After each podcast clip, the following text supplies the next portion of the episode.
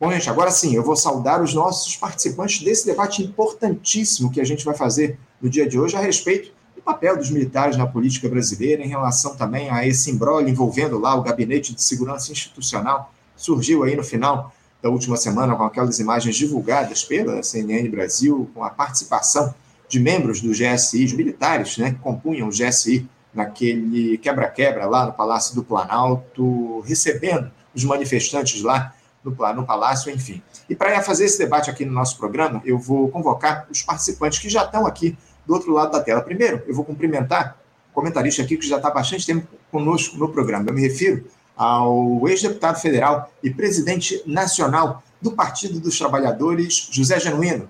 José Genuíno, bom dia.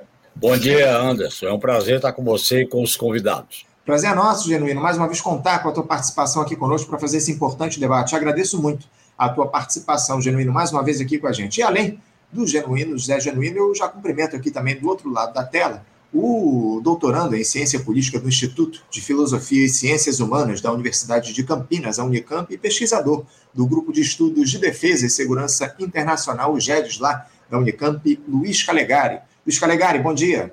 Bom dia, Anderson. É, bom dia, Genuíno. É, muito obrigado pelo convite e vamos debater esse tema importante. Aí. Eu que agradeço, Luiz, por você conversar aqui conosco no Faixa Livre. Eu já estou com o nosso último entrevistado, o nosso último debatedor aqui do outro lado da tela, mas eu só peço para ele abrir a câmera aqui para a gente conversar com ele. Ele está com a câmera fechada aqui, eu não posso. Ah, agora sim, agora eu vou cumprimentar o nosso último debatedor no dia de hoje, que é justamente o professor e deputado federal pelo Partido dos Trabalhadores aqui do Rio de Janeiro, Raimon.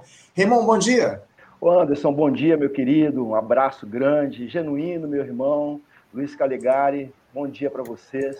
Deixa aqui meu abraço e minha, minha disposição de conversar com vocês aqui hoje. Que prazer, que honra encontrar vocês. Prazer é nosso, prazer é nosso te receber mais uma vez aqui no Faixa Livre. Essa é a primeira vez que a gente conversa nesse formato aqui com imagem, Raimon. Te agradeço muito por você mais uma vez contribuir aqui com o nosso programa. E eu queria começar justamente por você, Raimon, porque a eleição do, do, Lula no ano passado e a sua posse lá na presidência da República foram suficientes aí para nos afastar de uma estrutura de extrema-direita que tomou conta da institucionalidade aqui do nosso país ao longo do mandato passado.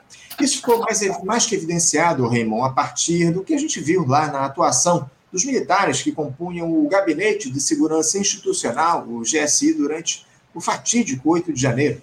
Imagens de integrantes lá das Forças Armadas acolhendo os criminosos que atentaram contra as sedes dos três poderes da República, sem reagir ao quebra-quebra que se dava no Palácio do Planalto, a destruição do patrimônio público histórico do nosso país, enfim. Foram cenas que revoltaram a todos os brasileiros, ô Raymond, mas que eu te confesso, não me surpreenderam.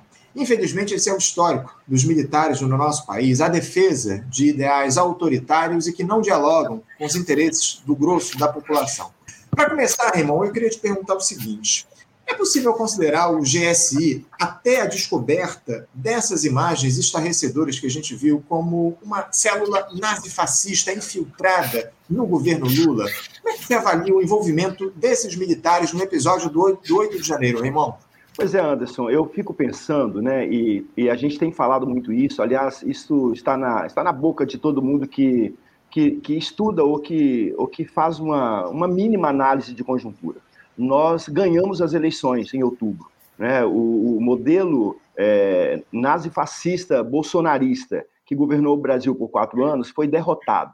E foi derrotado pelas forças populares, por uma junção de forças que construiu maioria para dizer assim: olha, a gente vai pausar, a gente vai parar esse processo de desmonte, esse processo de desrespeito à vida humana, de desrespeito a, a, ao caminho democrático que o Brasil vinha fazendo. E aí ganhamos as eleições. Mas também é muito certo a gente afirmar que o enraizamento do bolsonarismo, o enraizamento deste processo é, da extrema-direita, que tem raízes, né, esse enraizamento, que tem suas origens é, em, alguma, em alguns outros países, notadamente alguns países europeus, é, de modo particular, né, a descoberta da, de uma célula é, nazista ou neonazista em Portugal, de, ultra, de de extrema-direita, nós acabamos tendo isso muito infiltrado. Então, a gente é sempre bom afirmar: vencemos as urnas, vencemos as eleições, derrotamos Bolsonaro, mas não derrotamos esse modus operandi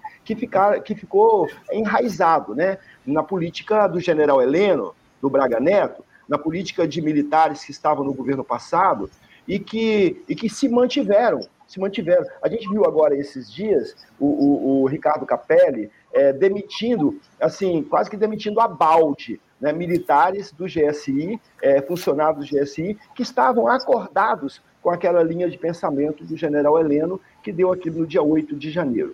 É, você bem disse, né? A gente tem algumas etapas. A gente tem a etapa do 30 de outubro, que a gente celebra a vitória nas urnas. Temos a, o, 12 de, o 12 de dezembro, é bom nunca nos esquecermos disso, quando da diplomação do presidente Lula no TSE, que tentaram quebrar Brasília, tentaram invadir a sede da Polícia Federal para fazer aquela algazarra, para dizer que, que aquela diplomação era uma diplomação falsa e, e não poderia ter acontecido. A, a instituição, o estabelecimento dos grupos de resistência na porta dos quartéis, imagina, imagina, o governo permitiu, o senhor general Heleno, o, o, os generais da, da, das forças, permitiram que, que os militares das forças permitiram que na porta dos, do, dos quartéis se fizessem todos aqueles acampamentos, essas células foram se tecendo, se tecendo, se tecendo, até que nós conseguimos, de certa forma, debelar e achávamos que estava debelada quando a gente deu posse ao presidente Lula, naquela histórica né, fotografia que não sai da cabeça da gente, do povo brasileiro dando posse ao presidente Lula. E aí, uma semana depois, exatamente, no domingo seguinte, no dia 8, repete-se tudo aquilo. Então, é possível que a gente possa estabelecer esta, esta conexão desta expressão do que há de pior no militarismo brasileiro, de, que é a manutenção do poder e a manutenção do alinhamento com as elites brasileiras. Mas a gente está caminhando para descobrir tudo isso e acho que vamos colocar luz sobre isso nos próximos dias. É o que a gente espera, acima de tudo, Raymond. Obrigado aí pela tua primeira participação. Luiz, eu vou, eu vou te passar a palavra para você falar um pouco a respeito justamente desse questionamento que eu fiz ao Raymond. Como é que você vê aí o caráter do GSI, Luiz, composto por militares dentro do organograma institucional do governo. É um órgão que ele necessita ser militarizado. Você também enxerga o GSI pós-Bolsonaro como um espaço de propagação de ideais autoritários aqui no país? É, bom, é, essa, é, primeiro, eu queria cumprimentar o deputado Raimon, que eu não consegui cumprimentar no começo, né? Mas, bom, Anderson, acho que essa questão é, é, é, eu acho que a gente tem que pensar, na, uh, não é necessariamente. Para a gente pensar o futuro do, do GSI, o que, ele, o que ele significa hoje, a gente tem que pensar qual é a história dele, uhum. da história dos atores que fundaram esse novo G, G, GSI. Né?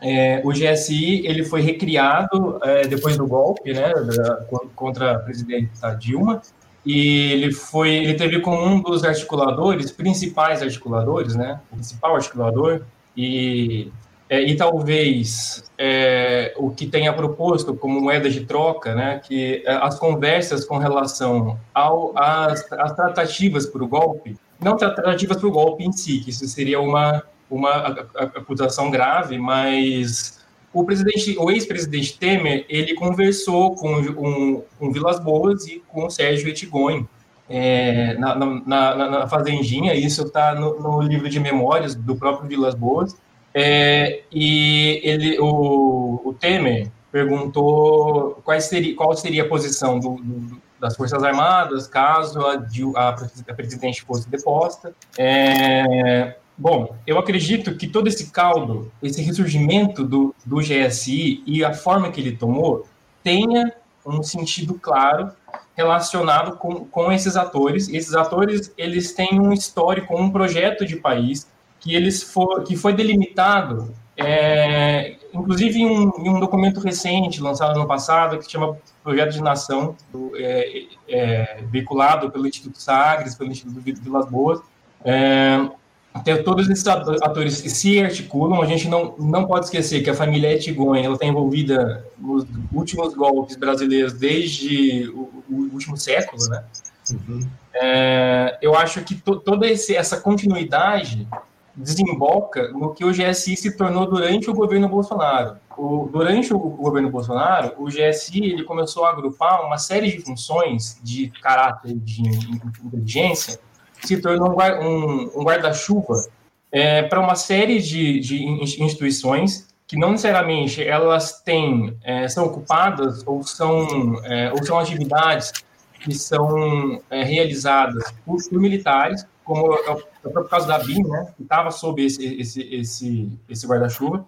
E alguns analistas, inclusive, eles dizem que é, é, essa grande instituição, essa grande construção, ela foi feita como uma tentativa de criar um órgão é, que um sistema de, de, de, de, inteligência, de posicionamento estratégico dos militares dentro do governo civil. Eu acho que a gente tem que pensar o GSI a partir dessa, dessa reconstituição histórica do, do que ele significa. Se a gente, uh, atividades de, de inteligência que supram as decisões do, do presidente e dos órgãos de segurança do, do presidente, não necessariamente são, são, são, não necessariamente é necessário que elas sejam realizadas por militares. Civis podem realizar essas atividades da mesma forma. Uhum. A questão é, a gente tem que, que, que, debater se a gente quer manter esse formato militarizado de poder dentro de, do Estado e dentro da sociedade civil, né, de um órgão capitaneado pela sociedade civil, afinal nós, derrotamos na urna o governo militar, é, ou se a gente vai, ou se a gente, a gente vai acabar com ele ou se a, gente, se a gente precisa de um órgão militar que proteja a, a, a, instituição, a gente, pode, a gente pode instituir uma casa militar, alguma coisa assim. Uhum. Não necessariamente a, a, minha crítica em si é que o, é, que o GSI ele se tornou um certo tipo de fio condutor de um projeto muito claro de, de, de governo. E nós, enquanto sociedade civil, a gente precisa, nós é que precisamos dar esses rumos. E eu acho que o que a gente viu nos últimos quatro anos, na verdade, foi um, um, um alargamento, né, um, a fronteira do que é, é, um projeto militar de país, um projeto civil, ela pendeu para o lado dos, dos, dos, militares. Eu acho que o GSI é central para a gente pensar isso. Mais ou menos isso. Sim, sem dúvida. Muito obrigado, Luiz, pela tua primeira análise aqui no nosso programa. Genuíno, eu vou te passar a palavra para você falar um pouco a respeito. Fica à vontade aí para comentar o que disseram o Raymond, o Luiz Calegari, enfim, mas eu queria te questionar a respeito do seguinte, porque por mais que o GSI, o Gabinete de Segurança Institucional, seja um órgão militarizado por natureza, o, o Genuíno, você vê espaço aí para um governo de grande aliança mudar essa estrutura, alterar esse organograma, porque até que ponto os militares eles são essenciais em um órgão como esse, o Genuíno, não é possível ter serviço também no GSI? Olha, bom dia, Raimon, bom dia, Calegari, bom dia, Anderson. Em primeiro lugar, o GSI é um gabinete de segurança institucional que o próprio nome é um equívoco em si. Gabinete de Segurança Institucional para garantir a segurança das instituições, comandada por um quatro estrela do Exército. Portanto, aí tem várias deformações. Primeiro que a segurança institucional é dever dos poderes e não de um gabinete dirigido por um militar. Segundo, os militares sempre tiveram no topo do poder através do que eu chamo de uma tutela, que vem da proclamação da República e todas as seis constituições republicanas. Isso nunca foi enfrentado. E, em terceiro lugar, quando se criou o Ministério da Defesa, e eu estava na Câmara, em 97, do governo Fernando Henrique Cardoso, o Gabinete de Segurança Institucional foi criado também. Por que foi criado? Porque o Ministério da Defesa seria ocupado por um civil, e de fato foi, no governo FHC e no governo Lula, e o Gabinete de Segurança Institucional por um militar da Força Terrestre, desculpa, de quatro estrelas. Então, isso é uma expressão da tutela militar, da tutela política da que eles querem estar no topo do poder, que é o Palácio do Planalto. Quando a Dilma extinguiu o Gabinete de Segurança Institucional, corretamente, quem veio à tona defendendo foi o general Sérgio Etchegói, que foi o ministro do golpe no Gabinete de Segurança Institucional. Portanto, o Gabinete de Segurança Institucional é, é um equívoco em si. Ele devia ter sido extinto na reforma do governo quando editou aquela medida provisória sobre os novos carros. Extingue. Primeiro, que a inteligência não pode ser militarizada. Segundo, inteligência, o que, que é? A inteligência judicial é feita pela polícia a, comandada pelo judiciário. Uhum. A inteligência militar é feita pelos órgãos das Forças Armadas vinculada ao Conselho de Defesa Pública como política pública. E a inteligência de Estado pode ser feita diretamente pelo gabinete presidencial como chefe de Estado e chefe de governo. Isso é feito por uma agência civil, no caso a ABIN, vinculada a uma secretaria que o melhor seria a Secretaria de Assuntos Estratégicos. A não extinção da, do, do GSI, na medida em que o governo do Inominável, durante quatro anos, transformou o GSI num bunker golpista, extrema-direita, ele tinha que ter sido extinto. Não adianta reformar essa instituição. E eu acho que o governo pode correr um novo equívoco em manter a instituição nomeando um, um militar mais profissional. O problema não é o G. Dias nem o general Amaro, porque a própria corporação sendo militarizada, numa área sensível que é a inteligência, isso é um equívoco em si. A inteligência não pode se funcionar como um sistema único, porque aí você cria um poder paralelo. Os países de tradição democrática têm um sistema de inteligência no caso dos Estados Unidos, é a FBI, é a CIA e a ANS. São instituições de inteligência, você não tem um sistema único. Quem coordena isso é o presidente da República, que é chefe de Estado e chefe de governo. A outra questão é a, é a militarização do poder político no Brasil. O Bolsonaro foi a militarização exacerbada. E essa militarização tem que ser enfrentada com a desbolsonarização. E eu acho que devia ter sido feito no dia 2 de janeiro fazer a varredura no gabinete de segurança institucional, que está sendo feita agora. E é, essa varredura evitaria que aquela conivência, aquela omissão dos funcionários da ABIN, nos que invadiram o Palácio Planalto, certamente até facilitaram pelas imagens que a gente vê no contato com eles. Portanto, eu acho que nós temos uma oportunidade histórica. A crise do golpe, a intentona golpista de 2 de janeiro possibilitou Lula a alterar aquela política que ele sempre defendia, que eu também discordo, você não pode nomear para comandante das forças pela a idade, pela antiguidade. Você tem que nomear pela fidelidade à Constituição e pelo respeito àquele que é o comandante supremo das Forças Armadas, que é eleito pelo povo. Ele teve que alterar isso, demitindo o general Arruda e colocando outro quatro estrelas para comandar o exército, por causa dos acontecimentos do 8 de janeiro. Uhum. Os acontecimentos do 8 de janeiro, no que diz respeito ao GSI, é uma prova de que o GSI tem que ser extinto. Não adianta remendar. É a minha posição pessoal. Eu conheço o general Amaro, conheço o general Gedi, são pessoas, vamos dizer assim, profissionais. Mas o problema não é a pessoa, é a instituição que nasceu equivocada.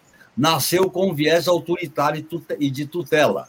E quando ele foi criado, eu disse isso. Quando se criou o Sistema Brasileiro de Inteligência, o SISBIM, eu disse: esse sistema vai virar um poder paralelo, como existia na época da comunidade de informação. Na cúpula ficava o SNI, embaixo ficava CIEX, CNMA, CISA, DOICOD, junto com a Polícia Federal, com o PM e com a Polícia Civil. Isso tem que ser alterado e quebrado. E eu acho que nós temos essa oportunidade agora.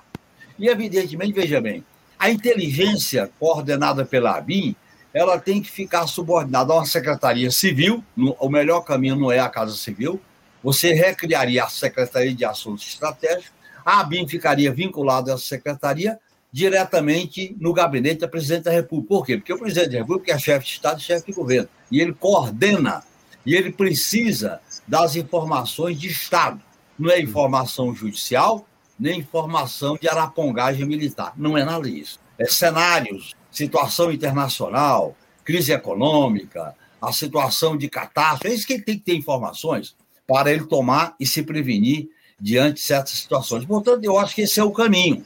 Esse é o caminho correto. E eu acho que a, as lições estão claras para se tomar uma posição definitiva sobre a desmilitarização do Estado brasileiro. O Lula avançou um pouco, mas precisa avançar mais. Avançar mais para definir uma reforma das Forças Armadas. As Forças Armadas carecem de uma ampla reforma democrática. Primeiro, o conceito de defesa nacional como uma política para enfrentar as, as ameaças externas e não para enfrentar o povo e suprimir o conceito de inimigo interno. Segundo, as Forças Armadas têm que se orientar pelos princípios constitucionais que está no artigo 1, 2, 3 e 4 da Constituição.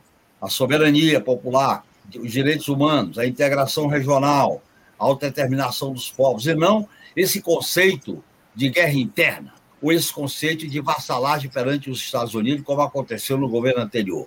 E, e a política de defesa não é um assunto para militar. Política de defesa é um assunto para os poderes civis, para a comunidade acadêmica, para os especialistas e também para os militares. Política uhum. de defesa não é propriedade exclusiva nem competência exclusiva para militar. Isso é um resquício, isso é a expressão do que eu chamo de tutela militar. que é o artigo 142, que é a militarização da segurança pública, que é a questão, por exemplo, da justiça militar. Olha o que está acontecendo agora. Vários militares estão sendo investigados pela Polícia Federal e serão julgados pela Justiça Federal. Isso é um avanço. Uhum. Nós vamos ver até onde isso vai. Isso é um avanço. Para que serve justiça militar? Você tem uma justiça militar permanente é um equipe. Você tem que ter uma justiça militar circunstancial, em função das regras de engajamento para operações e missões militares. E o centro das operações e missões militares não é internamente, é externamente diante de ameaças.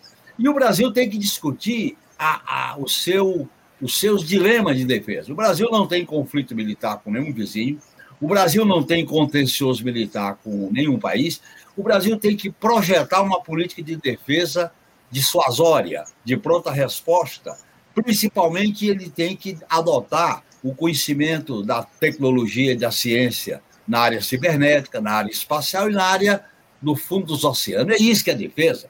Essa formação que hoje as Forças Armadas ocupam no Brasil inteiro, com o predomínio da Força Terrestre no Rio de Janeiro, no Rio Grande do Sul, no litoral, não serve para a defesa nacional. Isso não tem nada a ver com defesa nacional, isso é ocupação de território. Então, nós temos que abrir um amplo debate sobre a função da política de defesa da Forças Armadas. Eu trabalho com o Manel Domingos, com a Adriana Marques, com o Chico Teixeira, com vários outros companheiros, para a gente incentivar a criação de uma Conferência Nacional sobre Defesa. Uhum. E olha bem, Anderson, Calegari e Raimundo, a defesa e a inteligência foi o único setor que não teve transição. Não teve transição porque não houve transição, houve continuismo.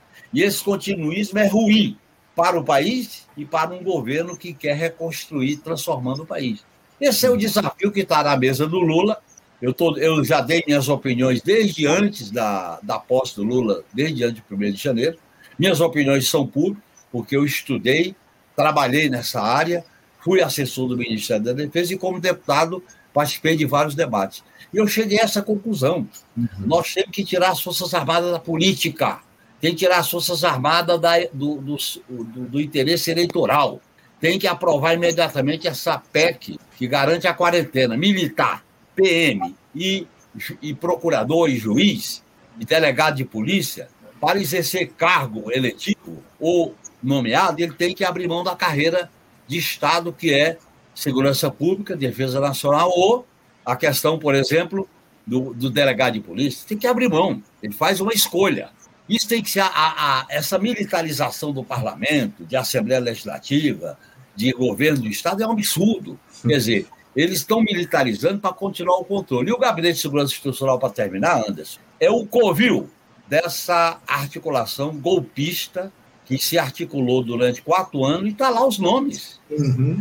Heleno, não é só o Heleno, e o, e o Penteado, que era o vice dele. O Heleno estava lá meio figurante, porque muito debilitado. E o Penteado? E o, e o comandante da Guarda Presidencial? E o general Dutra, que era o comandante militar do Planalto? Essa cadeia de comando tem que ser investigada. Eu acho, sugiro ao Remon, como deputado federal, que a bancada do PT não pode temer essa CPI. Essa CPI é uma oportunidade para botar luz no que representou as iniciativas golpistas desses últimos quatro anos. E vamos botar luz.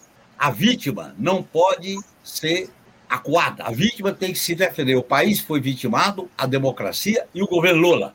E nós temos que ter uma postura muito ativa, corajosa e lúcida para enfrentar essas ameaças. Porque, olha bem, para terminar mesmo, esse passado que fica dormindo na caserna, ele volta depois. Como diz a história, o passado não passa, que é uma frase do Chico Teixeira e do Rio de Janeiro. O passado não passa e ele volta. Ou o passado não é abandonado e ele volta com tudo. Houve uma, um acordo por cima na transição da ditadura para a democracia. Eles ficaram dormindo na caserna. Voltaram em 2016 com o Inominável e deram um golpe. Aquele golpe só aconteceu por causa das Forças Armadas, vamos deixar claro. Por as Forças Armadas, a mídia corporativa, o Supremo Tribunal Federal, o parlamento e os grandes interesses econômicos em privatização, mudança da legislação trabalhista e um alinhamento automático dos Estados Unidos. Essa é a questão central que a gente tem que discutir para politizar o enfrentamento e a, a, a derrota dos golpistas que continuam incrustados dentro do Estado. Obrigado, Genuíno, pela tua primeira participação. A gente conversou, inclusive, aqui recentemente, Genuíno, com a professora Adriana Marques, a respeito desse conselho de defesa que você citou aí. Essa, os três, todos os que você citou, são comentaristas aqui nossos do Faixa professor Manuel Domingos Neto, professor Francisco Carlos, enfim, a gente dialoga muito com eles a respeito de todas essas questões. Raimon, o, o Genuíno trouxe temas fundamentais aqui que a gente vai debater ao longo dessa discussão nossa no, no, no, Faixa Livre. Mas eu queria trazer, eu acho que a questão principal nesse momento que se coloca é a seguinte, o, o Raimon. Durante a transição de governo, a área de defesa ela não teve qualquer tipo de atenção da equipe de transição. Uh, não houve a formação de uma equipe efetiva de técnicos e políticos, como nas outras áreas do executivo, que trabalhasse com essa troca de gestão. A pergunta que fica é a seguinte, Raimon: por que, que o Partido dos Trabalhadores escolheu ignorar a transição na área de defesa depois de uma gestão atentatória, com militares alimentando o ideário golpista em todos os setores do Estado? O GSI, mas não só, a própria Guarda do Palácio do Planalto, enfim, outros órgãos não teriam de ser os primeiros a terem suas estruturas completamente renovadas, dado o risco que estava colocado? Por que, que o governo negligenciou a defesa institucional, Raymond? Eu acho, Anderson, que ele negligenciou porque errou, né? Errou e por isso negligenciou, e, e por isso é, a gente está passando pelo que está está passando. Acho que quando a gente ouve o Genuíno, é, que é, fala aí né, da, da, da, movimentação da presidenta Dilma quando extingue o GSI, é, o retorno do GSI, ele retorna exatamente, ele acontece exatamente por conta é, de a gente ter é, esse, esse projeto né, de militarização do poder, é, de, de, um poder que, que praticamente está acima, é, a, gente equivocou, a gente se equivocou e se equivocou muito. Eu considero que a transição, né, a transição, os, os meses de transição do governo do presidente Lula, eles foram muito, muito profícuos, né, muito bons, né, o, o tempo em que nós fizemos transição, mas a gente fez transição para discutir educação, fez transição para discutir é, as questões sociais, fez transição para discutir economia, fez transição para é, transição é, para discutir questões ambientais, as questões sobre os povos indígenas, a gente fez muita transição. Mas na questão da segurança, eu acho que acho não, eu tô e agora ainda mais assertivamente depois dessa belíssima análise feita pelo Genuíno, compreendendo que foi talvez o grande equívoco. E é, e é muito interessante a gente notar que quando a gente tem a, a transição do governo Fernando Henrique de 2002 para 2003, é uma transição que a gente diz assim, poxa, a, a, a de certa forma, né, é, até, até o fato simbólico de passar, a, de passar a faixa, até o fato simbólico de ter uma harmonia, né, de, depois de dois governos de Fernando Henrique, e passando para o presidente Lula, ali houve uma transição um pouco é, mais, mais contemplada. Nós, na verdade, tivemos uma transição que é bom a gente lembrar de um detalhe, que quando o governo Bolsonaro apresenta o espaço do CCBB que é solicitado para fazer a transição, o próprio general Heleno diz assim, olha, fiquem tranquilos que os computadores estão aí à sua disposição. Né? Era mais, para se ter uma ideia, as manobras são tão grandes, e aí a gente disse: não, a gente não quer os computadores porque a gente sabe que eles vão monitorar.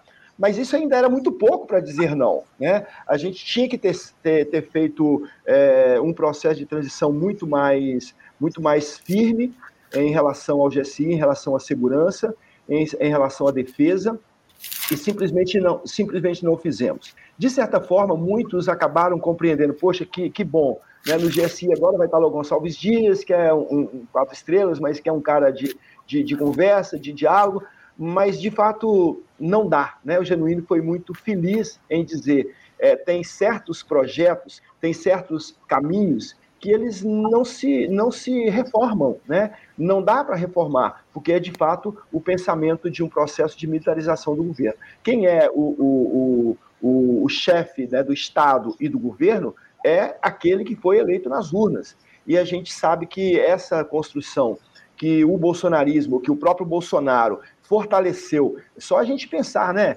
não só no GSI, mas em todo o aparelho da, da, do governo Bolsonaro, nós podemos pensar na educação, podemos pensar na saúde, podemos pensar na questão ambiental, podemos pensar nas questões, nas questões as mais variadas possíveis, na economia. Né? O, o, o militarismo, né, os militares, estavam muito presentes. Então, eles estão no enraizamento do governo Bolsonaro, e esse enraizamento é exatamente o projeto de governo, e é um projeto de governo que não é o nosso projeto de governo. Então, se você entra numa casa e essa casa ela não tem nada a ver com você, não adianta só mudar o sofá de lugar. Não adianta só tirar a, a televisão de um aparelho e botar na outra. Aquilo nada serve. Então, o GSI é, e a defesa na transição, na minha leitura, é, e agora ainda mais, mais é, comprometida a partir dessa fase do Genuíno, que é tão lúcida, aliás, como sempre, né, Genuíno é nosso mestre, é, eu acho que foi, foi um dos grandes equívocos que nós tivemos durante a transição.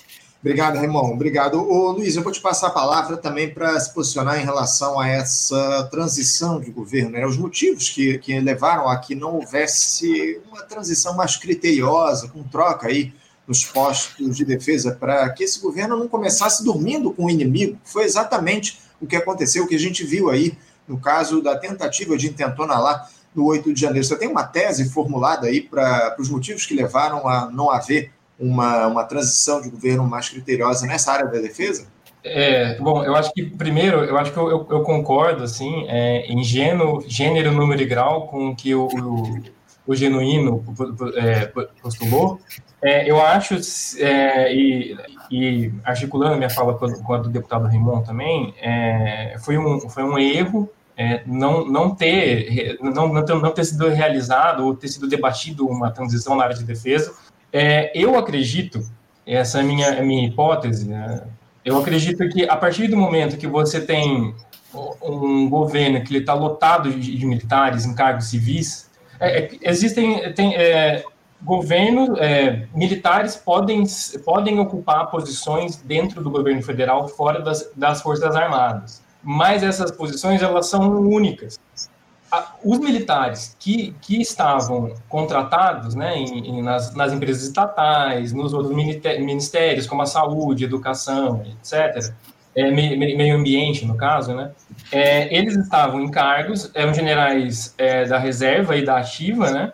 eles estavam em cargos que deveriam ser ocupados por, por civis, né? Eu imagino que esses quatro anos serviram de, de certa forma, uh, 2018, aquele tweet do o, o, famigerado tweet do, do general Vilas Boas, é, que impediu o basicamente esse o, o resultado desse tweet foi impedir que o habeas corpus do, do, do então ex-presidente Lula é, tivesse sido é, discutido né, de, de forma democrática pelo, pelo, pelo STF, é, essa, essa intervenção ela foi resultado de, um, de um, inúmeras tendências que tiveram seu ponto máximo em 2018. O resultado desse ponto máximo, que é essa, essa intervenção política do alto comando, é, é o, o, o resultado indireto, né? E é a eleição do, do Jair Bolsonaro, do, do inominado como diz o, o, o Genuíno, né? Durante esses quatro anos, esse, essa, essas, essas tendências elas se tornaram cada vez mais exacerbadas. E esses militares, eles algar, é, alçaram posições de poder dentro do próprio, do próprio governo. Então, eu, eu, a minha hipótese é que quando o, governo Lula ele começou a discutir a transição, na verdade, o governo Lula começou a governar muito antes da, da, da, da posse, né? Sejamos bem, bem claros, né? É, quando ele começou a discutir a, a transição, é, você, ele, o governo ele se, se deu, se, se deparou com, uma, com, com, condições de extrema pressão, eu acredito, pela, pela, pela caserna. Eu acho que, de fato, como a gente viu, um dos resultados foi o dia 8, né, mas os acampamentos e etc., a gente viu que essas pressões, elas de fato se mostravam concretas. Elas tinham um fundo de, de realidade que o governo que o governo pudesse temer. E eu acho que isso fez com que, talvez, essas pressões políticas, são pressões políticas advindas da caserna, o que é um absurdo, né? Mas essas pressões políticas, de certa forma, pressionaram o governo a não realizar essa, esse debate. Inclusive, na área, é, nós, pesquisadores, né, se eu não me engano, o próprio Manuel Domingos Neto e Adriana Marques, a, mídia hegemônica veiculou que eles, teórico, supostamente, fariam parte desse, desse, desse gabinete, é, e foi uma grande de decepção para nós pesquisadores, porque foi um erro. Assim, a, a gente estava vendo pessoas renomadíssimas da área que seriam ouvidas e que têm uma posição é, de que nós, enquanto sociedade, enquanto país, é que devemos tomar as rédeas da definição dos nossos rumos, rumos estratégicos de defesa, no caso, é, do, de quem vai definir como é, como se constitui, para que, que direção vai tomar a nossa soberania, a nossa política de defesa, eles não, quando, eles não, não, a gente descobriu que eles não iam ser chamados de verdade, a gente falou, como, como assim, né? E depois veio essa, essa nomeação do Múcio. E em volta de toda aquela, aquela, aquela discussão de que ele teria sido sugerido pelos próprios militares. Então, o Múcio, apesar de ser um civil, e de existir essa diferença né, entre uh, você ter um Ministério da Defesa comandado por, por, um civil né, e não um militar, que tem uma, uma importância simbólica, o Músculo ele se comporta como um, um fantoche. E eu, eu, acredito que o, que o dia 8, o dia 8 colocou isso em xeque. Inclusive, é, nós esperávamos, né, o, o meu grupo de, de, de pesquisa, e os pesquisadores que eu converso também, nós esperávamos que o Múcio fosse cair. Talvez isso devesse ser realizado, porque eu acho que, é, além de um problema de. A, nós, nós podemos culpabilizar os militares de diversas maneiras sobre o que aconteceu dia 8. Existiam militares que estavam lá, paisana, na, na, na, na, manifestação. Existiam militares que incentivaram pelo Twitter, pela, pela, pelas redes. Agora, existiam militares que, que eles estavam sob ordens de alguém, de algum comandante, de, de, de alguma origem de ordens dentro do, dos, dos prédios, e, e esses militares, eles devem ser culpabilizados, e eles, bom, eles estavam sob a, a o guarda-chuva do comando do, do José Múcio. Sim. E o Múcio, ele, se não foi, se não foi um, é muito complicado lidar com isso, porque a gente não, não, não, sabe até que ponto é sabotagem ou até que ponto é, é incompetência. Eu espero que a CPI, é, que eu, eu acredito que vai ser um show de horrores, né? A gente está vendo quem, quem, vai, quem vai ser indicado, mas eu acho que esse é um outro debate que a esquerda, que a esquerda deve, deve fazer também sobre comunicação. Eu acredito que a CPI pode trazer luz sobre alguma das questões que, que, que, que, o dia 8 suscita. Né? Uma delas é a questão do comando, eu acho que é essencial para a gente saber. Acima de tudo, né, o, o, Luiz, é muito importante a gente saber essa questão que está relacionada ao comando genuíno. Eu, eu queria que você falasse um pouco também a respeito é, dessa, dessa questão. A gente, inclusive, já tratou é, de algumas vezes aqui no programa esse tema com você, é, mas eu queria também que você falasse sobre essa questão, né? Por que, que o general Gonçalves Dias é, ele estava na cota lá de oficiais da confiança do presidente Lula e, enfim, acabou dando no que deu, deu no que deu, né? Ah, por que, que o governo não olhou com mais cuidado, genuíno, para essa área de defesa na transição e mais? Por que depois do leite derramado no 8 de janeiro, o genuíno Lula não promoveu mudanças profundas nesses órgãos de defesa? Você chegou a ter algum tipo de interlocução com o presidente a respeito disso recentemente, Genuíno? Não. Minhas interlocuções são públicas, conhecidas e chegam no governo, mas são públicas e independentes e individuais. Segundo, eu me articulo com alguns companheiros, como Manel Domingos, Adriana Marques, o Chico Teixeira, é, vários companheiros que a gente faz esse debate. E eu tenho, eu acho que houve um acordo na transição para não instalar o grupo de defesa e de inteligência. Esse acordo tinha com base a nomeação dos pela antiguidade, e esse critério da antiguidade acabou não dando certo no caso do Exército. E, e nesse acordo entrou a questão do GSI, uhum. que era para manter a militarização, você botou um, um, um general de divisão da reserva, o GDIS é general de divisão, mas ele não é da área de inteligência. Você sabe que no Exército tem várias áreas, ele não era da área de inteligência. É mais ou menos como aconteceu no primeiro mandato Lula, em 2003, quando o general é, o general Félix foi o comandante do Gabinete de Segurança Institucional. Quer dizer, era uma pessoa que legal, leal ao Lula, mas não não estava promovendo golpe, o G. Dias não estava. Ele estava lá perdido. Perdido porque não sabia o que fazer. Ele tinha que ter entrado lá. Primeiro, ele tinha que ter demitido todo mundo no dia 2. Segundo, ele devia ter entrado lá e ter dado ordem de prisão, mesmo que os golpistas não aceitassem. Então, eu acho que nessa questão militar, pessoal, tem uma regra que vale para a esquerda ou para a direita. Militar tem que ser comandado. Quando você não comanda a arma, a arma te comanda. Isso é uma regra. Porque a arma e a violência potencializa a ação coletiva ou individual. E se a política não comanda o fuzil, como dizia Mao Tse Tung, e se a política não é a continuação da guerra, a guerra por outros meios, como disse Clausewitz, você vai cair no equívoco. Uhum. Então, primeiro, é a primazia do poder civil soberano que nasce das urnas. Essa primazia, ela tem que ser respeitada e para ela se presta continência. Você sabe que na, na transição, e houve uma transição positiva em várias áreas, principalmente na questão social, mas nessa área não houve. Por exemplo, os comandantes do Exército e os comandantes da Aeronáutica tomaram posse antes do Lula tomar posse. Isso foi um equívoco, não pode aceitar. Militar, pessoal, você tem ritual, tem liturgia. Quando você não respeita a liturgia, dá problema. Isso, eu digo, vale para a esquerda e para direita. Né? A outra questão, quando os militares é, mantiveram aqueles acampamentos, o governo tomou posse no dia primeiro, dia 2 tinha que tirar todo mundo dos acampados da, das, dos quartéis. Uhum. Não podia continuar aqueles acampamentos. E me consta que o, o governo que tomou posse no dia primeiro, o, o Lula recomendou. Mas o que, que aconteceu na transição? Os militares queriam exercer a tutela. Eles respeitam o governo, mas enfraquecem.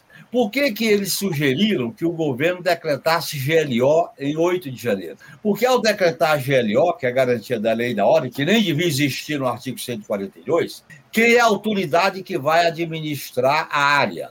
As, o Exército. Portanto, olha bem, eles acobertaram os invasores, os invasores entraram no Planalto, o governo decreta GLO, e aí eles continuam governando e o presidente fica raiando a Inglaterra. Ainda bem que o Lula percebeu isso e não aceitou a sugestão do G. Dias e do ministro da Defesa. Eu também fui contra a indicação do ministro da Defesa. O ministro da Defesa ele foi indicado por iniciativa de um acordo com os militares. Você não indica o ministro da Defesa acordando com o militar. Nessa área não dá. Você pode indicar o ministro da, da Saúde, da Educação, acordando com os partidos. Agora, a Defesa, não. Uhum. Você não faz acordo para indicar ministro da Defesa, Relações Exteriores, não, não tem acordo, porque são carreiras de Estado. Você indica como chefe de Estado. Então, eu acho que houve. Você sabe, o, o próprio Lula, que é uma pessoa que eu respeito e eu apoio o Lula, espero que o governo dele dê certo e vai dar, o Lula sempre defendeu um critério de pacificação com a Força Armada. Eu não estou pregando guerra com a Força Armada, eu estou apenas exigindo que a, a Força Armada se submeta ao poder civil, respeite uhum. a Constituição e, e abra mão de qualquer iniciativa golpista, tá certo? E tem que, se, tem que despartidarizar, despolitizar e os militares voltarem para os quartéis, quem for da ativa. E quem for da reserva vai para casa. E eles vão ocupar no Estado apenas os cargos de natureza militar e ponto final. E a justiça militar julga é, só crimes militares, não é para julgar militares. A justiça, o STF está correto em decidir que eles têm que ser julgados pela justiça federal, no caso, o Supremo Tribunal Federal. Uhum. Então, essas mudanças precisam continuar. Eu, por exemplo, acho que a, a, tendência é o governo indicar um quatro estrelas da reserva, que eu conheço. O general Amaro é uma pessoa de alto nível. O problema não é a pessoa, é a instituição. Repito isso, é a instituição. Eu acho que era melhor, veja bem, extingue o GSI, cria a Casa Militar, que sempre existiu na história da República, a Casa Militar cuida da segurança do presidente, do familiar e do vice, e a, a inteligência é feita por um, um, órgão civil, dentro daquela divisão tripartite que eu coloquei aqui para vocês sobre inteligência. Isso é o correto, é o que é democrático. Essa história, a, os militares querem militarizar o Estado, militarizar com o inominável, eles querem militarizar a inteligência, e a inteligência, Anderson, não é qualquer coisa. No mundo de hoje, a inteligência é a área-chave para o exercício do poder, com fake news, com a internet, com rede social, com a escuta. Antigamente a escuta telefônica você estava botando fio na linha, agora não é mais isso. Tem os guardiões da vida. Então nós temos que ter muita, muito cuidado com ao tratar a inteligência. Ela tem que estar submetida ao poder civil e com gente de competência. E geralmente, se você bota um militar ou um policial para inteligência, ele vai é o cachimbo que torta a boca. Ele vai trabalhar na inteligência com aquela visão militarista ou policialesca de Araponga. A inteligência é uma inteligência estratégica, é uma inteligência profissional que tem formação estratégica, tem formação de natureza do mundo multipolar, tem informação do conhecimento regional. Você não pode exercer o poder com uma visão policialesca. As Forças Armadas Brasileiras estão degradadas. Eles estão aceitando algumas coisas para entregar os anéis e não perder os dedos, porque eles foram tão desmoralizados, eles foram tão desgastados, que eu acho que a gente devia aproveitar esse momento para aprofundar essas mudanças, que são mudanças democráticas. Uhum. Olha bem, para deixar claro e terminar. Eu acho que a Força Armada tem que existir como força de prevenção, de pronta resposta e dissuasória. Tem que ter uma diminuição da força terrestre, que no caso do Exército. A, a, nós não podemos continuar com tanto militar no Rio de Janeiro e no Rio Grande do Sul. Tem que interiorizar a presença da Força Armada, até para efeito de preparo e emprego. Quer dizer, agora você vai tirar a brigada de paraquedistas do Rio de Janeiro? Não tira de jeito nenhum, só que eles não podem fazer treinamento porque tem que fechar dois aeroportos. Essas deformações nós temos que mudar. E essa mudança, ela tem que estar submetida ao poder civil. Aí nós temos academia, especialista, partidos, parlamento. É isso que tem que mudar. Nós, nós temos que sair do corporativismo da casta. Uhum. Esse corporativismo da casta se expressa em ter uma justiça militar tem sentido ter uma justiça militar? Não tem sentido, é uma expressão da corporação. Sim. E a gente sabe como é que são as decisões desses tribunais militares. Então, eu acho que é. Eu estou dando a minha opinião individual, eu nem estou falando pelo partido nem pelo governo. Essas minhas opiniões são públicas e eu acho que o governo devia agir, é, vamos dizer assim, sem ingenuidade. Porque uhum. na área da inteligência e da defesa, as ingenuidades cobra um preço muito caro. Olha o que a tentativa golpista, a intentona golpista de 8 de janeiro. Se aquilo ali não foi algo extremamente grave. Então, e a, aquilo ali podia ter se. A gente devia ter desmontado. E o 12 de dezembro era um aviso, quando eles fizeram aquela, aquele vandalismo na diplomação do Lula, tá certo? Mas o poder do Distrito Federal estava com o bolsonarista, a PN estava com o bolsonarista, e os caras ocupando o QG do Exército. Anderson, uhum. Ô, Raimon, ô Calegari, você já viu algum movimento social organizado acampar em frente a um quartel? Ele fica só minutos. e os caras convidando, se articulando. Aquilo ali fazia parte de uma articulação para dar o golpe. Só que o golpe fracassou, talvez porque eles imaginavam ocupar só o Palácio do Planalto, mas ocuparam os três poderes, aí ficou mal. As Forças Armadas se dividiram, o imperialismo americano não deu aval, e a classe dominante estava dividida. E a população uhum. fez aquela festa, aquela festa maravilhosa na posse do Lula. Então não tinham condições. É isso. Agora, que houve uma tentativa golpista, houve. E ela tem que ser profundamente investigada. Não tenha dúvida, não tenha dúvida. Raimon, eu, Genuíno, Raimon, eu vou. Eu vou...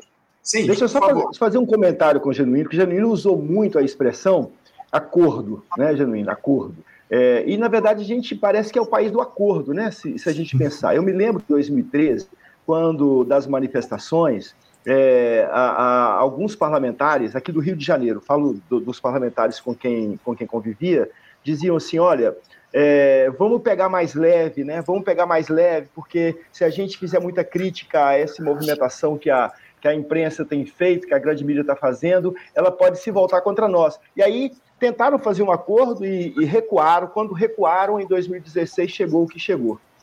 É, Agora, é, é a, impress, a, impressão que eu tenho é que o, o governo do Inominável ele foi tão, é, foi tão militarizado que talvez a leitura do governo que assumiu, e aí a leitura é equivocada, não estou justificando, acho que é equivocada, olhou assim: olha, não dá para mexer muito, não, vamos fazer um acordo com esses caras, vamos deixar eles, vamos tentar trazer eles para nós, eles vão estar do nosso lado, e aí a gente foi ingênuo. E para fazer uma brincadeira com as palavras, a gente precisa ser menos ingênuo e a gente precisa ser mais genuíno. para a gente poder ganhar, ganhar governança e ganhar o Brasil de novo. Muito obrigado, Remon. Mas eu acho que eu estou dando minha contribuição como militante. Não tenha dúvida, não tenha não. Sua contribuição é fundamental, o, o, o Genuíno. Não por acaso a gente dialoga muito com você aqui no nosso Faixa Livre a respeito desse tema que sempre é um fundo conhecedor. Ô, Raimon, eu queria te passar também, voltar a palavra a você, porque, como o próprio Genuíno já adiantou aqui, parece que o presidente Lula ele já escolheu aí o general Marco Antônio Amaro dos Santos para comandar o Gabinete de Segurança Institucional daqui em diante. Ou seja, repete-se a dose e nomeia-se, ou deve-se nomear aí mais um militar para o GSI. Ah, você sabe identificar, Raimon, a, o motivo pelos quais o presidente da República insiste em confiar nas Forças Armadas, a, a, segurança do seu governo, mesmo depois de todas essas sinalizações que foram dadas, como é que a bancada do Partido dos Trabalhadores na Câmara tem observado essa insistência, o Raimundo Lula, com as Forças Armadas?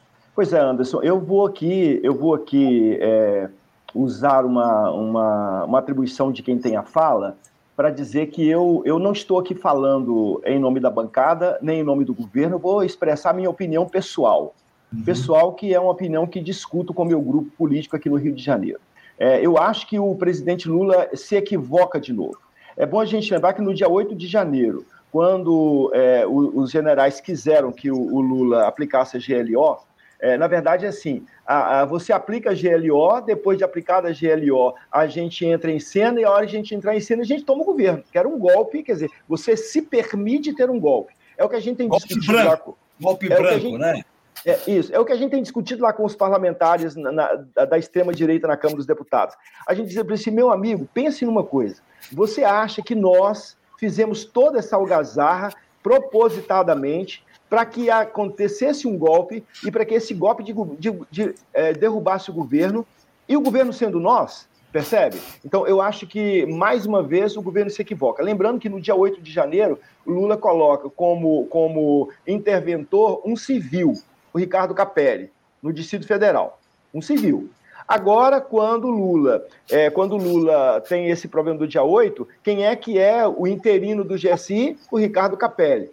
Então, eu acho que o que a gente tem, na verdade, é a continuidade do equívoco, a continuidade, não sei se da ingenuidade, mas da crença de que ainda é possível um acordo a crença de que a gente não pode, não pode sair por aí é, é, fazendo a limpeza que deve ser feita. Eu, inclusive, eu, inclusive, tinha a expectativa, assim que a gente teve toda essa confusão e a gente soube de tudo que aconteceu, e quando eu vi o Capelli fazendo a limpeza no GSI nesse, nessa última semana, criou em mim uma expectativa, sabe? Que essa exigência da limpeza no GSI force o governo a fazer outras limpezas. Uhum. Porque a gente não tem militar apenas, a, a, apenas dentro do GSI. Como a gente não tem bolsonarista raiz, bolsonarista que está preocupado apenas em derrubar o projeto do governo do presidente Lula apenas preocupado em afirmar, em vender uma narrativa para a sociedade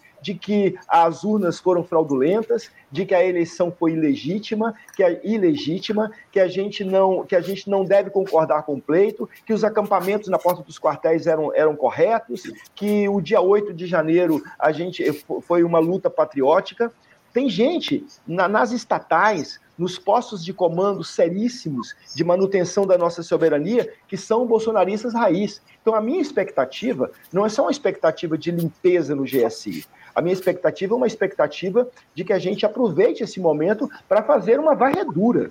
Porque pode algum militar ocupar algum espaço estratégico? Não tem problema, pode ocupar, pode ocupar. Né?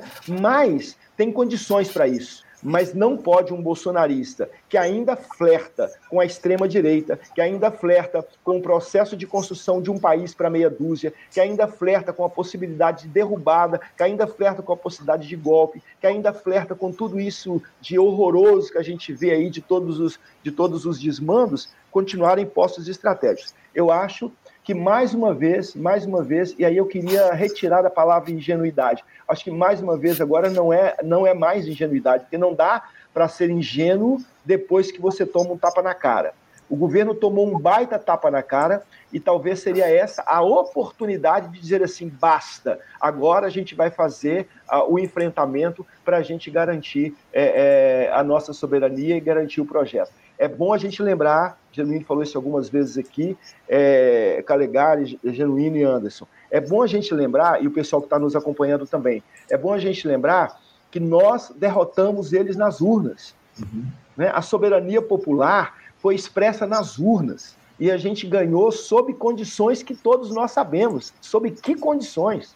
Então, é, é antes tarde do que muito, do que muito mais tarde. Né? Antes tarde do que muito mais tarde. Daqui a pouquinho as coisas ficarão muito mais complicadas. Então, essa era a minha expectativa. Acho que agora é novamente essa política de acordo que a gente sabe que, que, que não, vai, não vai dar a bom lugar. Não tenha dúvida, Remol, não tenha dúvida que essa conciliação que tem sido feita com os militares ao longo dos últimos anos e agora, nesse início do governo Lula, não pode continuar. O Luiz, uh, há uma explicação aí para essa obsessão do Lula com os militares? Você acha que o, o presidente, de alguma forma, teme uma reação dos fardados, caso ele implemente as mudanças profundas que toda a esquerda tem cobrado? Uh, você vê risco, inclusive, das Forças Armadas reagirem a uma atuação mais firme do chefe do executivo? É, eu, eu acho que é, eu, eu, eu não sei se, se as Forças Armadas em si elas poderiam reagir, até porque eu, tenho, eu, eu fico com, com a impressão que depois dos, dos acontecimentos do, do, do, dia 8, principalmente, mas o que está vindo à, à, luz também, eu tenho a impressão que a posição tem sido tomar. É, a, a, o direcionamento tem sido tomar uma posição um pouco mais profissional, no caso. E o problema dessa posição pro profissional é que, de certa forma, ela é tomada é, para esconder as tendências que o Genuíno apontou lá, lá, lá no começo de, de, tutela ou de vontade de, de tutela. Então, eu, eu, eu, eu, eu acredito que o governo ele pode até considerar que ele lidou bem com as Forças Armadas agora por elas estarem tomando uma posição mais profissional, entre aspas. Mas a gente tem que pensar nessas transformações para daqui, daqui 10, 20, 30 anos. Foi o que a gente não fez há 30 anos, né? A nossa transição, a gente tem um problema é, fundacional do, do nossa, da, da, nova república, que é a transição de, democrática, que foi, que foi tutelada pelo, pelos militares também. Agora, eu, eu queria aproveitar e também eh, relacionado a isso, mas é, continuar no fio que o Genuíno e o, e o Raymond estavam, estavam discutindo, uhum. sobre a, a, indicação ou não de militares para se, se, se, chefiar o GSI. É, é, assim, eu, eu, eu, eu tenho um problema, e, e acho que eu, eu discordo nesse ponto com, com, com o deputado, com o eu não acho que militares devem, em nenhum momento, se intrometer em cargos em assuntos civis, porque existe uma diferença fundamental no processo de construção do que é o sujeito militar. O militar ele se, ele se identifica de, totalmente diferente com o civil. Quando, se você for conversar com um militar, a primeira coisa que ele vai dizer é que ele é militar.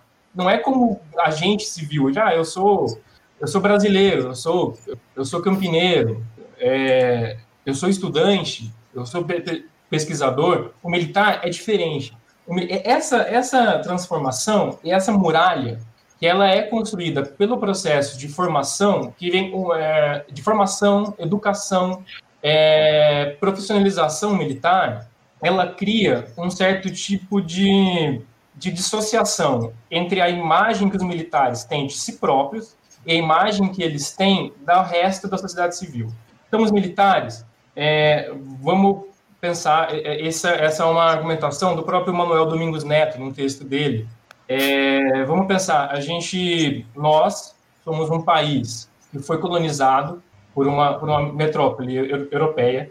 Essa metrópole nos legou um modelo de Estado que pressupõe que o sistema internacional ele é um ambiente anárquico e inseguro, então, é, é, é, é, essa relação nos fez acreditar que nós precisávamos, enquanto Estado, nós temos uma força de defesa de caráter letal, uma força letal, para nos, nos proteger contra ameaças externas. Essa força, quando ela foi criada, institucionalizada, é, ela fala para o governo em questão que ela precisa do que, do, do, dos, dos, armamentos mais modernos para proteger o Estado de, de, desse ambiente inseguro, que é o ambiente internacional. Ela não, não, não, ela não, não precisa só do, do, armamento mais moderno, ela precisa dos mais modernos é, sistemas de educação, de segurança social, de saúde. Então, o militar ele é formado no meio, historicamente, que ele se vê como, como uma, uma instituição, um exemplo do que deveria ser essa modernidade do Estado.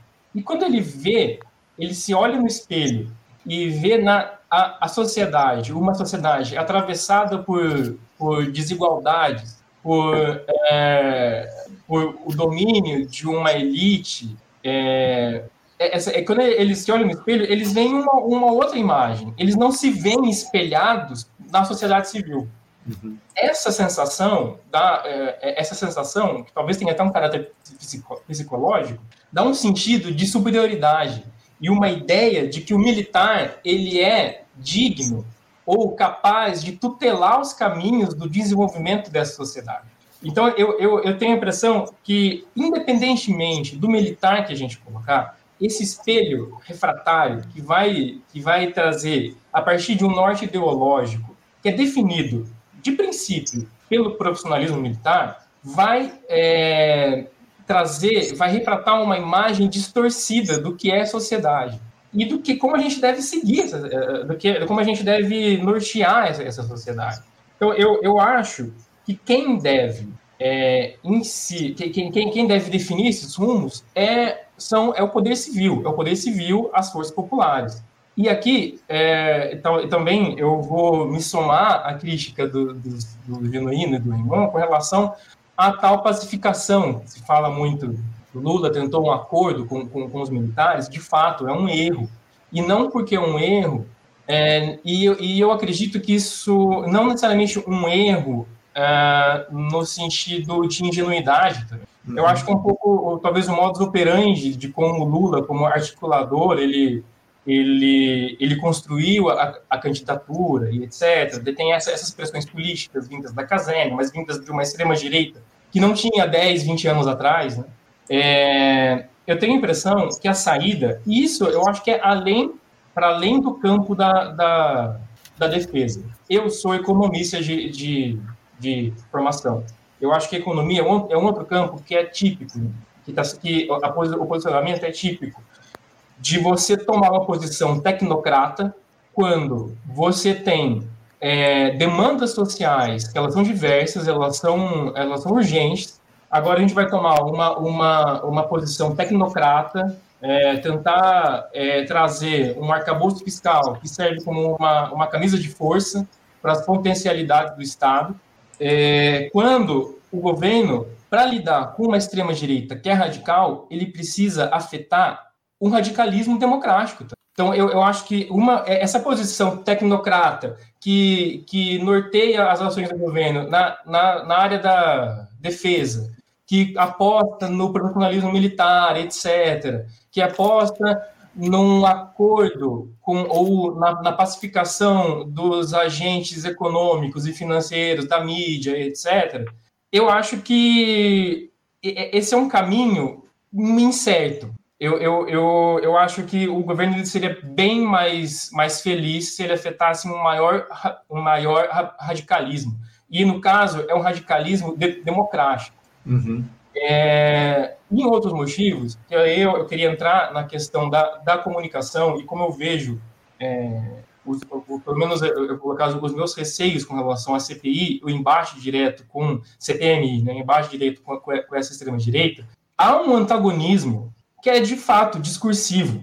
É um discurso que ele molda a, a, a, a realidade de uma forma que as pessoas, esses deputados de, de extrema-direita, eles podem até ser cordiais, mas a forma que eles constroem a visão do que eles, a visão dos seus eleitores, das pessoas que defendem eles, distorce a, a, a realidade. Ah, se a gente partir de, um, de uma tecnocracia, de uma visão tecnocrata, é, exacerbada, a gente vai tentar lidar com fatos da, da realidade, sendo que a realidade não conta para debater com, com, com, com esse campo.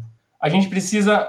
Eu, eu, não digo, obviamente, é, que a gente precisa criar alternativas, é, alternativas à realidade, mas a gente precisa lidar com esse campo de lidar com, a gente precisa saber ler qual é o vínculo, o nó gordo, que é para a gente criar um antagonismo e bater de frente com eles. A gente não pode deixar que eles falem para a gente qual é o nó. A gente tem que dar um nó para eles. A gente precisa nortear esses antagonismos e dar um norte para eles. Porque, inclusive, o deputado Raymond, ele estava presente numa, numa distorção da, da, da realidade há duas semanas, quando acusaram o deputado Jerry, né, de assédio e foi totalmente é, falseado. Esse é o tipo de jogo que eles jogam. Eu não digo que a gente tenha que jogar esse jogo, mas a gente tem que saber que é esse jogo e saber traçar estratégias políticas para comandar esse jogo. É, é, talvez eu tenha, eu tenha digredido um pouco, mas é, é, um pouco minha opinião também, como, como pesquisador. É uma posição teórica e política, na verdade. Claro.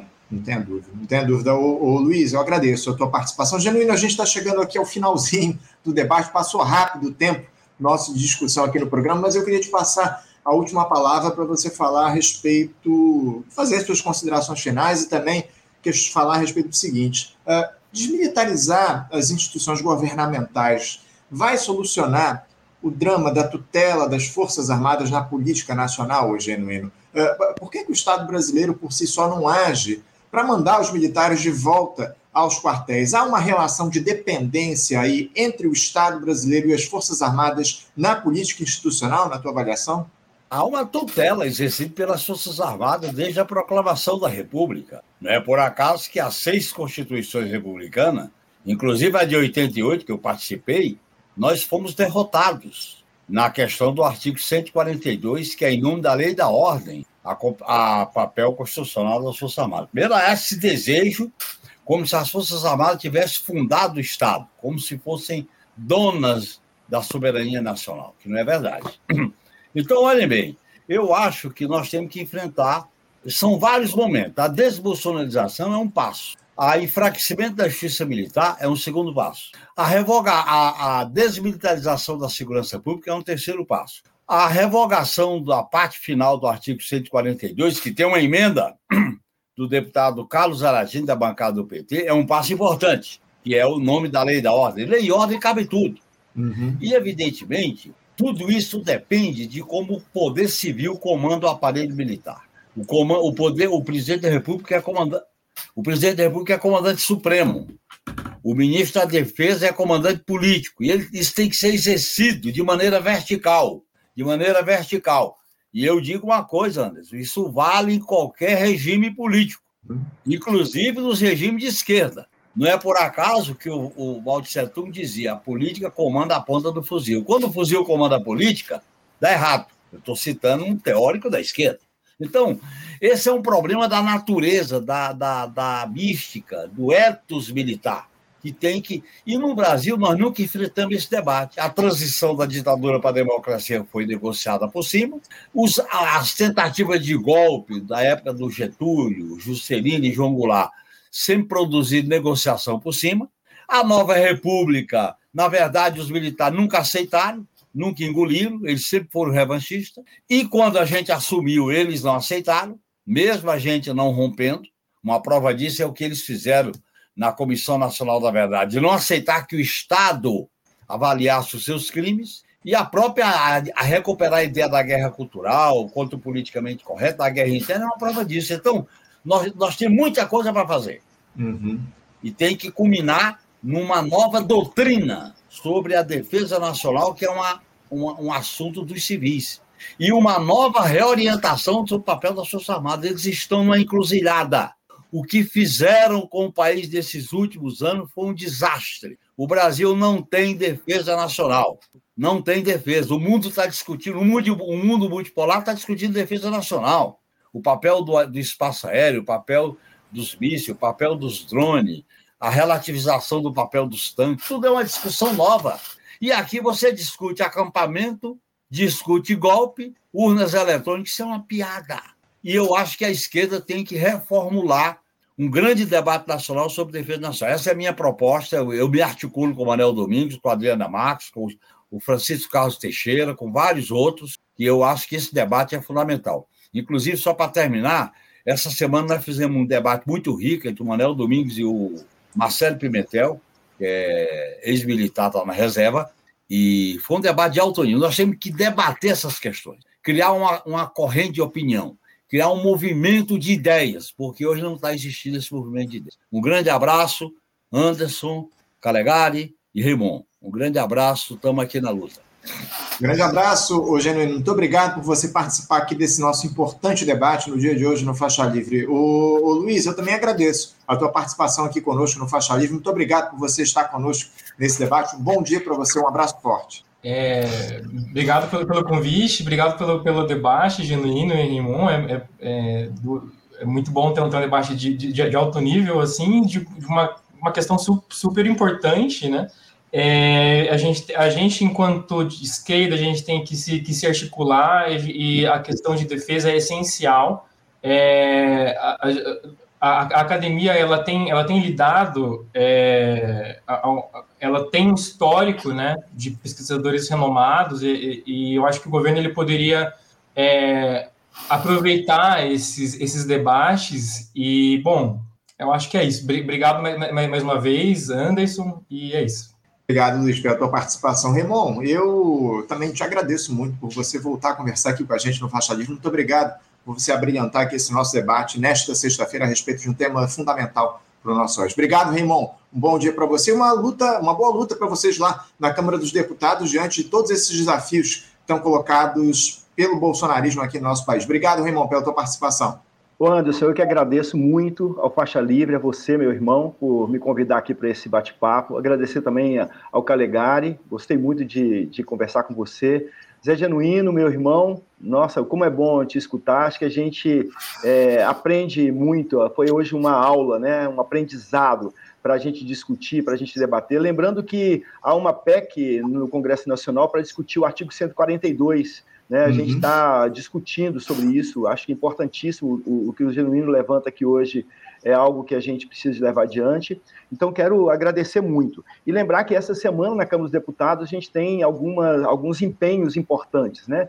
Nós vamos certamente apreciar na próxima terça-feira o PL das fake news, que há, há, um desvirtuamento aí é, em relação a, a, a, essa, a, essa, a, essa contraposição de, de, de parecer ser ou de tentarem é, passar para a sociedade que é um PL para estabelecer a censura e o fim da liberdade de expressão, quando na verdade não tem nada disso, né? Precisa de regular, precisamos de regular, né? É, tem tanta coisa para regular nesse país, né? É, regular aplicativos, a gente tem que regular também as grandes plataformas, discutir para que a democracia não seja tão atingida, para que os gabinetes do ódio não sejam multiplicados, para que as reputações das pessoas não sejam atingidas, para que a gente possa caminhar, caminhar um pouco com mais democracia. E o segundo ponto é exatamente a CPMI, né, da, do, do dia 8 de dezembro, que certamente colocará muita luz né, sobre tudo isso que a gente falou aqui. Então, estamos lá fazendo o debate e, e agradecido aqui por esse encontro nosso. Um grande abraço para todo mundo, a quem nos assistiu também, minha saudação franciscana e de paz e bem.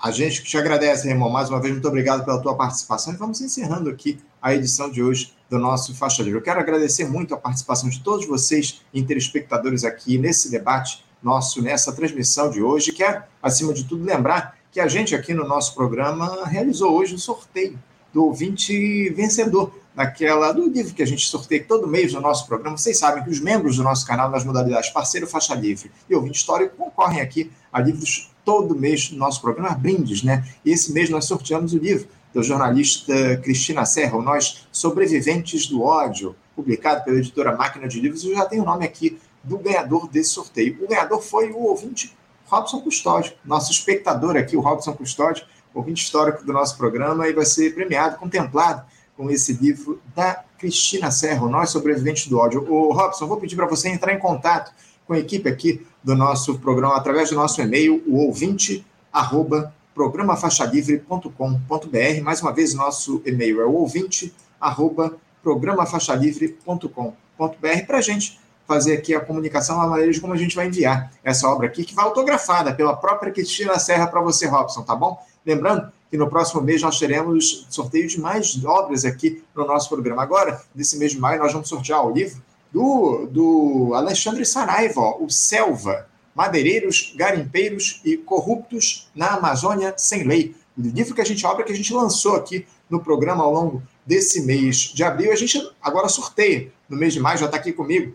e a gente vai enviar para o nosso espectador que for, o nosso espectador que for membro aqui do nosso canal nas modalidades parceiro, faixa livre ou ouvinte histórico. Mais uma vez, faço essa lembrança da importância de vocês aqui se inscreverem no nosso canal e se tornarem membros aqui nessas modalidades parceiro, faixa livre e ouvinte histórico para concorrerem aqui ao sorteio de livros no nosso faixa livre. Muito obrigado mais uma vez pela presença, pela audiência de todos vocês. Lembrando que na segunda-feira não teremos programa por conta do feriado do Dia do Trabalhador e da Trabalhadora. Então, voltaremos com mais uma edição do nosso Faixa Livre na próxima terça-feira, às 8 da manhã, diretamente aqui do nosso canal no YouTube.